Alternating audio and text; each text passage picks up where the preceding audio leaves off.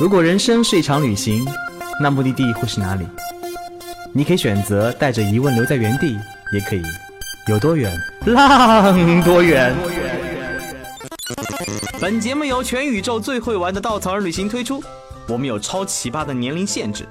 只做年轻人的小团队旅行，坚持路线原创，百分之八十五以上的队员来自于朋友推荐。关注稻草人旅行，和我们一起出发，爱上这个世界。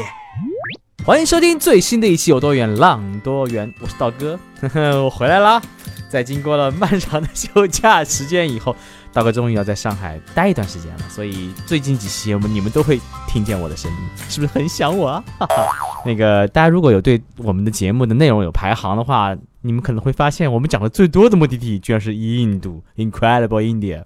为什么那么讲这个地方呢？因为这个地方好出故事啊！既然是不可思议的国家，它有很多很多两极分化，有很多你意想不到的事情，包括你的那的认知和真实的样子有非常大的差异，这也是这个地方容易出精彩内容的原因。但是每次我们讲的更多是旅行者的角角度，他们在这里旅行所看到的皮毛，所感受到的当地。我们今天请到的这位嘉宾呢，在印度待了整整的三次，超过九个月的时间，你可以理解为已经生活在当地了。从一个生活在。当地的角度，我们来听听他对这个目的地的认知又是怎么样子打破我们的认知呢？有请我们今天嘉宾海森。大家好，我是海森，你又来了，我又来了。虽然前两次海森的节目，那个听小编说非常非常的。那个深入人心，就是特别走心不走神。嗯，今天我们换一个风格啊。那个道哥在的情况下的话，我们就经常走肾不走心啊。海森说他他走心走不来肾，我说怎么可能？在我的调教下，呵 好吧，嗯，大家可以听听第一百九十一期跟一百九十五期的节目。呃，海森他作为一个重庆仔啊，在新加坡读大学，包括有着非常非常丰厚的工作，他放弃了以前的工作经历，去到了非洲和印度当义工。这样的经历让他内心显得非常 peace and love。所以海森，你为什么会选择印度生活呢？因为我之前在新加坡嘛，然后我在新加坡待了十年，然后新加坡基本上是一个非常四平八稳的一个国家，它所有的就是整体的一个城市的建设非常的干净整洁，然后人民的生活和思维的状态都在一个基准线上下波动。然后我在这样的一个地方，你可以想象去待了。啊，长达十年的时间之后，我真的很想要去体验一些这个世界另外一另外一一个极致。然后我可以想到的就是印度。啊，这也是刀哥经常推荐。就很多小伙伴问刀哥，我如果第一次出国去哪里玩比较好呢？我第一次我经常说啊，第一次出国啊，两个地方给你选择，一个日本，一个印度。他们说 why？日本和印度好像差别很大。我说对啊，这两个极致的体现，日本极致干净，极致整洁，人们的思想极致的统一，像嗯这么说好像不太好，像机器人一样有点像。服务也非常的标准，但到了印度，你发现哇，真的是极致的差异。而且我在日本呢，有一种很很自在感觉，这种自在是我知道在这里我会很守规则，每个人很守规则。到了印度，你会觉得嗯都不守规则，你也可以不守规则。当然我说这个规则不是你理解那个意思啊，就是你会觉得非常放松跟自在。你这里真的是干净跟脏就在一线之差，嗯，雍容华贵和那种贫穷也在一线之间。过一条马路或者走两条地铁，你会发现啊，这个世界像两个极致的世界之间没有任何的过渡，这种会打开你的整整个感官，这也是旅行最大的乐趣嘛。你看到不一样，所以呢。每次我都推荐第一次去的目的地是印度和日本，虽然所有人听了以后都没有选择印度，去了日本。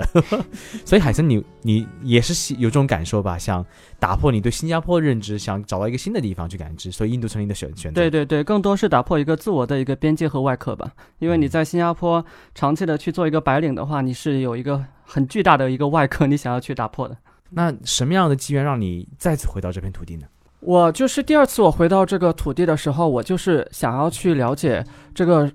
土地上一些其他人的生活方式和他们的生活态度。因为第一次你在印度，你收获到了这样的一些老人啊，垂死的老人，他们一辈子可能都没有得到什么温暖，然后你跟他们去建建立了这种连接，然后这种连接不仅治愈了他们，也同时也治愈了我自己。所以第二次去的时候，我就去尝试跟更多的人去建立连接。特别是印度底层社会的一些弱势群体，我记得我第二次也是回到了加尔各答，然后在加尔各答我认识了一群什么样的人呢？一些我不想说游手好闲，就是没有工作人吧，就是无所事事的人，用中国人话来讲就是一些啊混混。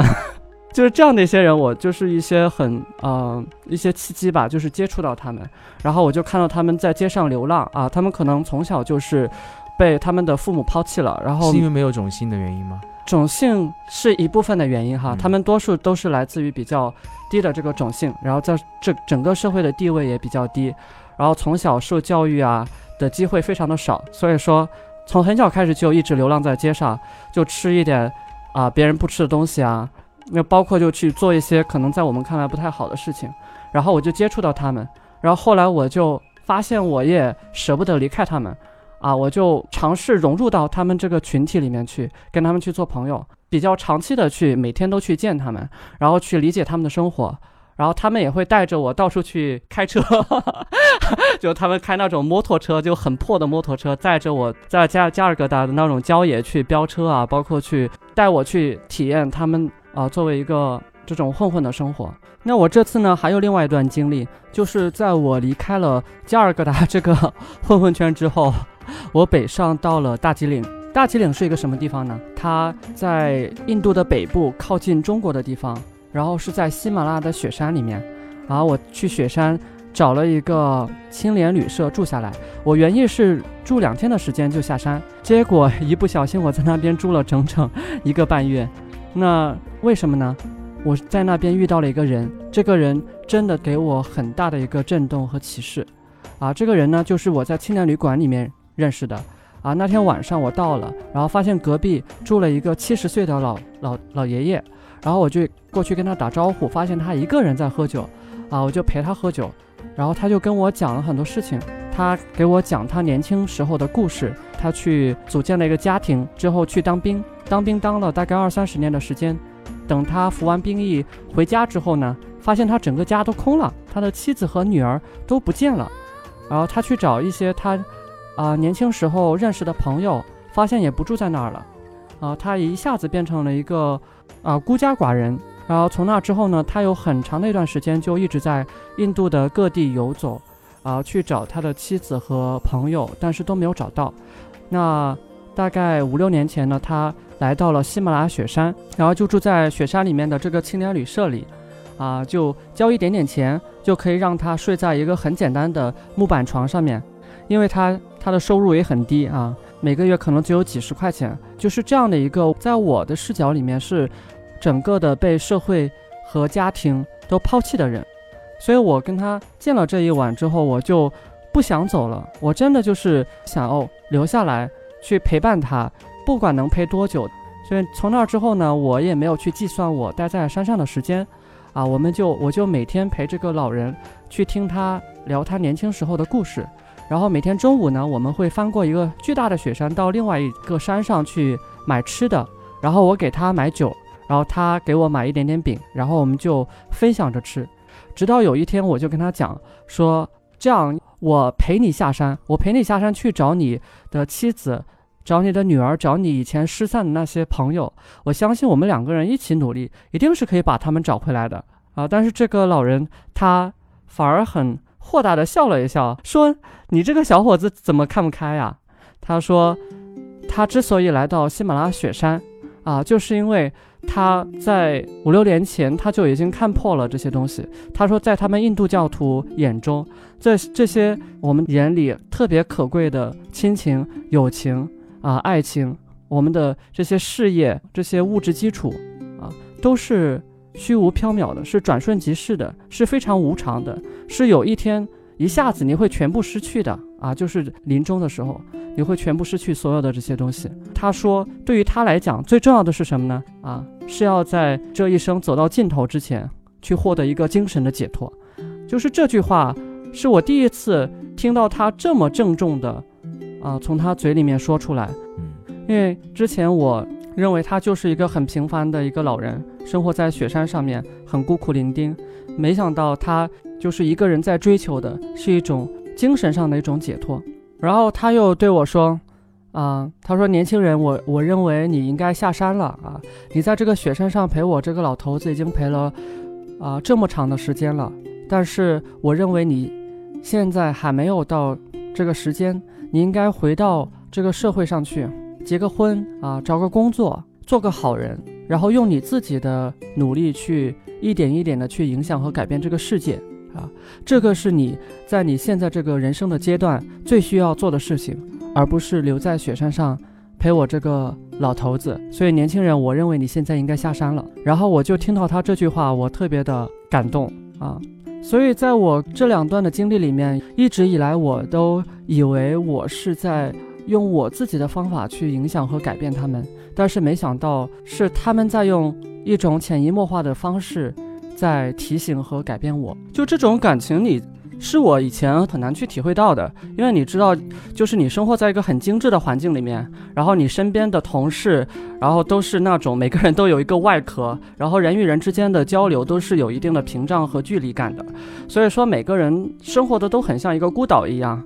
然后内心其实蛮寂寞的，也没有体验过那种人与人之间的那种温情流动的感觉。所以说，其实，在印度，它其实让我人生第一次有这样的一种触动，就是两个陌生人之间。可以擦出火花，然后有一种温情的流动，而且这种流动真的就是会不断的去打开你，让你的人生观和价值观发生一个深刻的一个改变。你两次印度其实有点类似的感受，就是你想打破你在新加坡生活那种圈层，你去看到底层的人的生活状态，包括你去服务，你去跟他们接触也好。但我想问的就是说，其实你在新加坡也能遇到这样底层人民，也能遇到这样的需要服务的那种随时挣扎的人。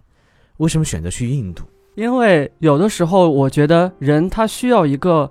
外在环境的一个巨大的变化，才可以促使他去更深入的去检视他的生活，去检视他过去所做的一切和未来他想要走的路。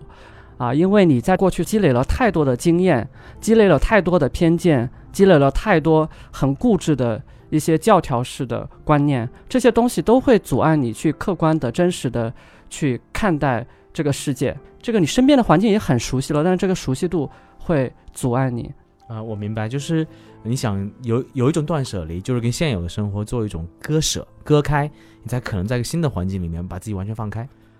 对，说到断舍离的话，我是去到印度之后，我是完全的，甚至把自己的身份都换了一遍啊。我现在叫海森，但是我在新加坡的时候不叫海森，叫另外一个名字啊。我是去了印度之后，我认为我必须要完全的去放下我。过去所有的教育背景，过去所有的生活经验啊，所以说我把我的名字也换成了一个新的名字，叫海森。然后我也完全的不会去跟身边的人去谈任何我过去的事情，我就完全的把自己清空和放下。这样的话，我觉得你才可以真正的去深入到和理解啊，理解和深入到一些不同的圈层啊。这我也能理解啊，因为。人有的时候需要一个仪式感，需要变换一个场景，变换一个身份，跟曾经自己熟悉的东西做一个割舍，才可能去进入新的状态。但我相信，随着年龄阅历增长以后，你完全会进入另外一个状态，就是说我承认我曾经的我，我认可曾经的我，和我非常好带着曾经的我去进入一个新的状态。就是说，你不会再去改名字，不会再改身份，甚至在熟悉的环境里面能过出不一样的生活状态。我相信那才是一个旅行人带给你的最大的改变。嗯，对，是的，是的，因为我去印度之前，我还没有开始真正意义上的旅行，我是从印度开始了我的一个从漫无目的过渡到非常的明确的要去做公益这样的一个旅行的方式。然后这个旅行回来之后，现在我到了上海啊，我这个海森的名字已经很多年都没有改过了啊。因为海森是我的大概第七八个名字，真的，我在过去的基本上我的人生经历就是每过两三年我会彻底的换一个名字和换一个身份，甚至以前是连身份证这些都全部换过换过一遍。但是我已经到现在为止大概五六年的时间没有换过海森这个名字了，就是因为我从旅行里面去收获到很多内心的力量。我觉得这个力量它可以帮助我，就是用现在我有的这个身份和不断积累起来的，比如说在上海的。工作经验和生活经验，去更好的去做我想要做的事情。所以，旅行经历让你更加的自知跟自我肯定了。对，是的。嗯，好，我们再说一下印度啊。前前两次印度以后，你又回到印度了。对，是的，是的。为什么这片土地让你念念不舍，一次又一次前往呢？你而且前两次其实你想感受底层，想给自己曾经的过去一个割舍，所以你走到底层里去。但第三次你应该去朝圣去了，是真正在旅行了。其实是有点。哦，对。因为第三次的时候，其实我已经转变为一个比较虔诚的印度教徒，然后呢，我可以分享一个印度教里面的一个精神信仰的系统，就是印度人他们从古代的雅利安人他们去建立了这个恒河文明之后，他们有一个信仰的体系，就是你生而为人，你需要去做的几件事情，一层一层的上去。有三层，然后做完了三层之后，你可以达到 moksha 啊。这个 moksha 是印度人他们最追求的一个东西。如果翻译成中文的话，就是解脱。因为这个 moksha 这个解脱这个词汇影响到后面所有的啊，印度教的凡我合一啊，包括佛教的涅槃啊，啊，包括其他宗教的一些就是。最终极的概念都是跟这个 moksha 相关的。那在印度来讲，你怎么去达到 moksha 啊？你需要去做到几件事情。第一件事情就是它的英文名叫 karma。karma 是什么意思呢？就是你生而为人，对吧？你有眼睛、鼻子、耳朵，你要用你的所有的感官去感知这个世界，包括人与人之间肢体的这个接触啊，都是一种感知的方式。通过这种感官的。感知，然后来体会一种爱与激情啊，这个叫卡玛，是我们必须要去完成的一件事情。然后过渡到第二层呢，就是叫尔塔。阿尔达是什么意思呢？这个是我之前花了好多年的时间去做的，在新加坡，我去积累一个我。物质上的、精神上的财富，就是一个更外延一点的东西，对吧？你想，我我们生活在这个世界上面啊，怎么可能没有这个物质基础来作为保障呢？你要去追求一个物质上的东西，然后再到第三层呢，就是会到一个 dharma 啊，dharma 是一个什么意思呢？dharma 就是你要去做好事啊，说的简单一点，就是你要去做一个好人，做一个好的事情啊，然后在这个过程中呢，你不断的去追求真理啊，这是第三层。然后呢，你才可以达到 moksha。所以说，这个就说回来，我第三次我回到印度的时候，其实我慢慢的，我希望说我可以往着一个精神解脱的一个方向去走啊，因为在很多的宗教里面，它的一个终极都是你的这个精神，你要从这个不断无尽的一个轮回的链条里面去解脱出来。然后呢，整个印度的精神核心就是在瓦纳纳西。为什么精神核心在瓦纳纳西呢？我就举个简单的例子，很多的印度人他们在死了之后，在这个身体消亡之后，他们都选择把他们的尸体千里迢迢地运到瓦纳纳西这个地方来，恒河的旁边去把自己身体烧掉。他们认为这样的一个仪式会带给他们最后灵魂的一个解脱。所以你去了瓦纳纳西，你在恒河边你走一走，你会看到很多人在那边就是去烧自己亲人的尸体，包括自己可能是啊快要死了，他也选择坐在恒河旁边，然后等着。生命的最后一刻，然后跟这个恒河的精神一起解脱。嗯，但往往其实精神的解脱，或者说我们精神的寄托，是取决于物质的不富足。呃，所以人们在物质不富足，在对这个世界认知有偏差的时候，才会对精神有那么强的追求。在你的认知当中，现代的印度有这样的改变吗？或者说，人们还是那么的追求自己的信仰、精神追求吗？印度对于物质的态度跟我们。就是比如说中国人啊，包括新加坡人对待物质的态度可能有点不一样啊，因为你想啊，我以前在新加坡，我身边的很多的朋友，你都看得到他们对物质的一个态度是什么啊？他们永远不会觉得这个物质是就是到一定程度就可以满足了的，不断的就是我要去买个房子，然后过几年换一个更大的房子，过几年再换一个更大的房子，就是你不断的去追求物质，你会陷在一个死循环里面，就是一直走不到尽头。更谈不上你在这个过程中你会有对你生命的一个反省和想要去追求精神的提高。然后呢，就是我去年年底我去了恒河边，我住在一个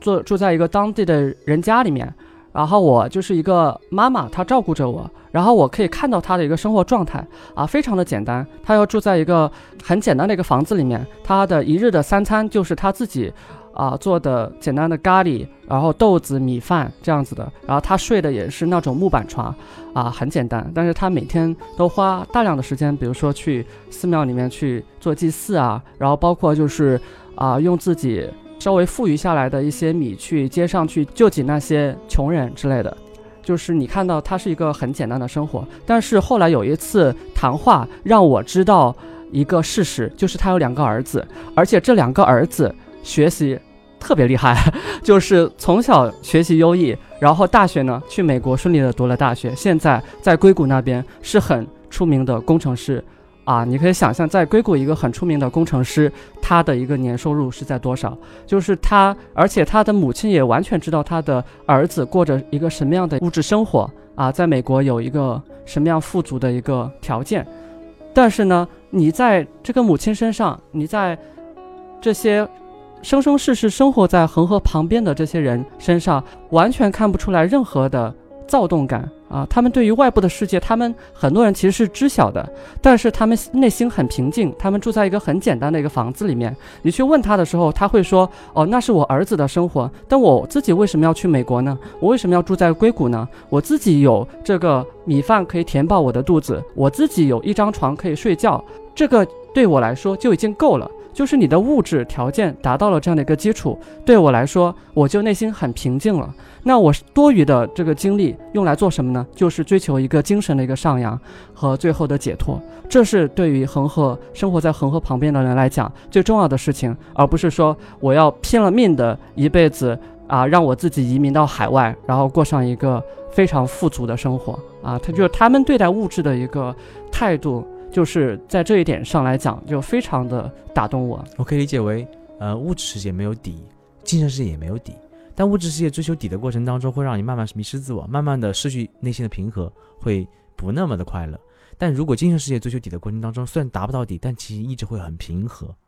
会很富足。哦，这个精神世界它是可以到底的。就解脱的话，它本身就是一个你到底的意思。就是你不断，你不会再进入这个轮回的一个链条，你不会再经历人间的所有的生老病死，啊，它整个就是一个你到头了啊，你该经历的全部都经历了。那是不是一次又一次的印度的旅行或者生活，让你对整个物质世界跟精神世界产生了不一样的认知？哦，对，因为我自己以前是一个很崇尚物质的人，对，因为所以说我刚才举的所有的例子，他对我的经，我对待物质的态度，真的有一个啊很巨大的一个刺激。嗯，那除了这个以外呢？你在那边九个月的时间自己生活所收获到的，和你作为领队带着很多人第一次去往前往印度，有什么不一样的感知呢？你能让他们收获到什么呢？他们肯定无法在短时间里面去理会到精神物质这一个如何追求、如何平衡的过程，但你希望通过印度的旅行能给到他们什么？其实我的感触还蛮深的，因为我记得我带的一个印度的团啊，就第一天的时候，我们在德里去到了一个可能在外人看来都非常普通的景点啊，这个景点叫甘地纪念馆啊，它就是一个很简单的一个房子。那个房子里面，它有一串的脚印，就是甘地他死之前就是留下来的一些脚印，就是这么简单的一个环境。然后呢，我在甘地纪念馆这个地方就带我的队员去看了一个东西，他们所有人都伫立在那儿，而我们在那儿站了好久。我们看到的这个是什么呢？是一个镜框，是一个镜框，在一个房子里的镜框。镜框里面有很简单的东西，就是饭勺，有一个饭勺，有一个吃饭的叉子。有一个拐棍啊，有一个很破的眼镜，就是还有两三样就是特别小的东西，而且这些东西都生锈了，就小小的，就是摆在那个镜框里面，看起来很寒碜啊。但是我走过去跟我的队员就讲一件什么事情呢？就这么几样东西，就是甘地在他啊一九四七年的时候被刺杀了之后，人们去捡拾他的遗物，发现他剩下来的所有的挂在他名上的财物。啊就这样的一个人，这样的一个影响了印度民族走向的国父啊，他终其一生，他留在这个世界上面唯一的财产就是那那么几样，就是很破、很旧、生锈的东西。就当时我们就是在看这个，然后背后就是甘地的一个啊一句话，然后被装裱起来挂在墙上，就是 “Simplicity is the essence of the universe”。这个是英文，然后翻译成中文是什么意思呢？就是一个极简的生活方式。这个是宇宙的真理啊！因为甘地他终其一生，他一方面是在引导大家去走向自由、民主、独立啊，一方面他也是在倡导大家去追求一个真理啊。这个跟我刚才讲的这个啊，我们在印度的信仰系统里面，我们要去追求 dharma 啊，要达到 dharma，然后从而达到 moksha，这个是一脉相承的。就是我们生活在这个世界上面，我们要不断的去追求 dharma 啊，因为你到这个阿尔达这个层面，你只要够了就行了啊！我有吃的，啊，我有有一碗饭可以吃东西啊，我有一张床可以睡觉就够了。我们也一定要超越这个物质，才可以达到第三层。这第三层就是你要去做好人、做好事，给自己这个给这个世界去服务、奉献。就像甘地一样，他有这么高的学识，他完完全全可以在英国伦敦，在拿到了这个律师执照之后，去过上一个很优越的生活。但是他没有，他选择了就是啊去了南非，然后回到了印度。在那边去倡导整个的独立运动，并且把所有的自己自己的财产和别人送给他的财产全部都拍卖捐赠，自己只用那么几样东西，去完成了他生活在这个世界上面他整个一生的使命。最后也是在离开的时候，什么也没有剩下啊，什么也没有剩下。就是我当时我就记得这样的一个场景，我当时站在啊那个镜框前去给我的队员去讲这么一个事情啊，我自己非常的激动，然后我看到队员都默默的流泪了，而且 而且我真的我的队员都特别可爱啊，然后我第一天去讲了这个事情，他们后面的几天。他们好像都有所触动，我包括我们去 Jaipur 啊，告诉他们 Jaipur 是一个商品的集散地啊，你们可以在这里买买买。然后好几个队员就过过来说，他们受到了这个甘地的精神的触动，他们不想要去买了，觉得我要过一个极简的生活，我不能够放纵自己去，然 后去去去买买买。真的，然后前一直到前几天，对我我们从印度回来一个多月了，还有就是我的队员给我发信息说，那个海森双十一马上到了，但是我还记得就是你跟我讲的甘地的事情，我决定这个双十一我不要参与，就是我要包括我要去做一些断舍离，我要把我自己房间，我不仅不买，还要把我房间的一些东西清算一下，然后寄给印度那些人啊，我就特别的感动。哎，这也是旅行的意义跟乐趣，其实。呃，很多人会较真嘛，说印度不是那么多的什么暴力、凶杀、强奸，很多民族斗争、宗教冲突是一样的。每个民族、每个社会，它都这样的矛盾。但我相信，总的来说，因为信印度教的人是唯崇善的，他们相信你刚刚说那三层，相信最后追求的部分，他们精神世界是很富足的。这也形成现在社会，它虽然看似极端，但是其实极端过程当中也有很多的稳定跟平衡。可能他们每个人在自己的精神世界里面很富足了，所以对物质追求就没有那么的渴求和渴望。这也是我希望大家通过旅行当中获得的一点，就是精神物质是共通的。当你物质追求越多，你精神追求越少；精神追求越多，你的物质追求就越少。所以，我们可以在旅行当中尝试去换一种活法，去换一种感知，去找到你心中那种平衡。你可以尝试尝试嘛，可以少买一点。当你一个不不需要的东西，你问问自己：我真的需要吗？我或者送给别人会更好吗？或者说我花这点时间读一个读个书可以吗？当我满足于一次一次物物质的满足的时候，我能不能想我的精神可以更多的一点的满意跟富足，给自己一点时间，给自己相处的时间？这也是旅行给我们的思考吧。所以我希望借这次节目能让大家对自己的生活状态有所思考，有所感触。好了，再次感谢海森的分享。这次节目的确又走心了，没有走肾。嗯。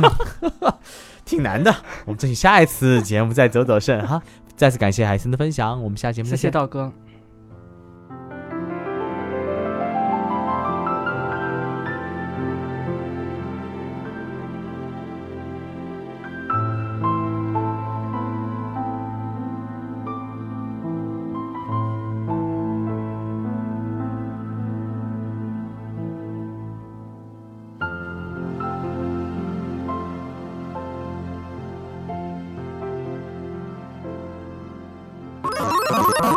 请搜索“稻草人旅行”，和我们德艺双馨、颜值出众的领队一起出发，爱上这个世界。